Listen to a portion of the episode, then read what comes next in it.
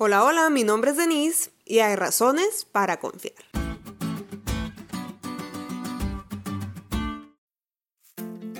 Imagina que tu novio te trata mal, te pone el cuerno, se burla de las cosas que son importantes para ti, pero eso sí, constantemente te hace la promesa de que todo va a ser diferente al siguiente día.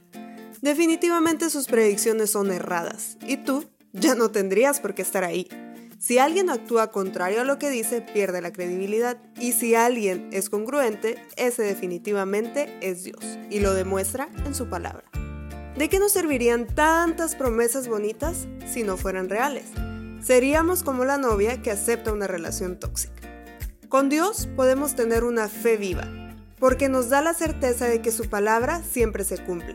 El 30% del contenido bíblico es profético y la mayoría ya se cumplió.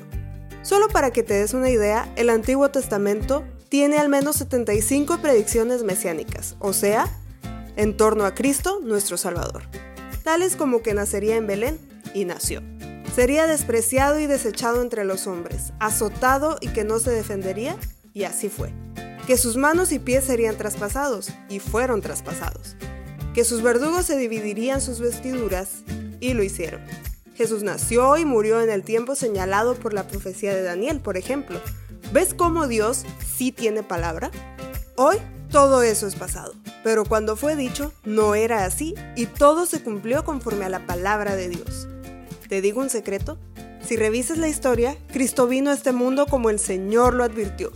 Su cumplimiento garantiza su confiabilidad y como Dios todo lo que ha dicho lo cumple, podemos tener la seguridad de que su palabra es fiel y verdadera y Jesús es tan real como que estás vivo.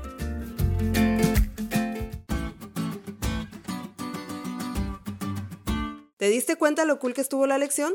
No te olvides de leerla y compartir este podcast. Es todo por hoy, pero mañana tendremos otra oportunidad de estudiar juntos.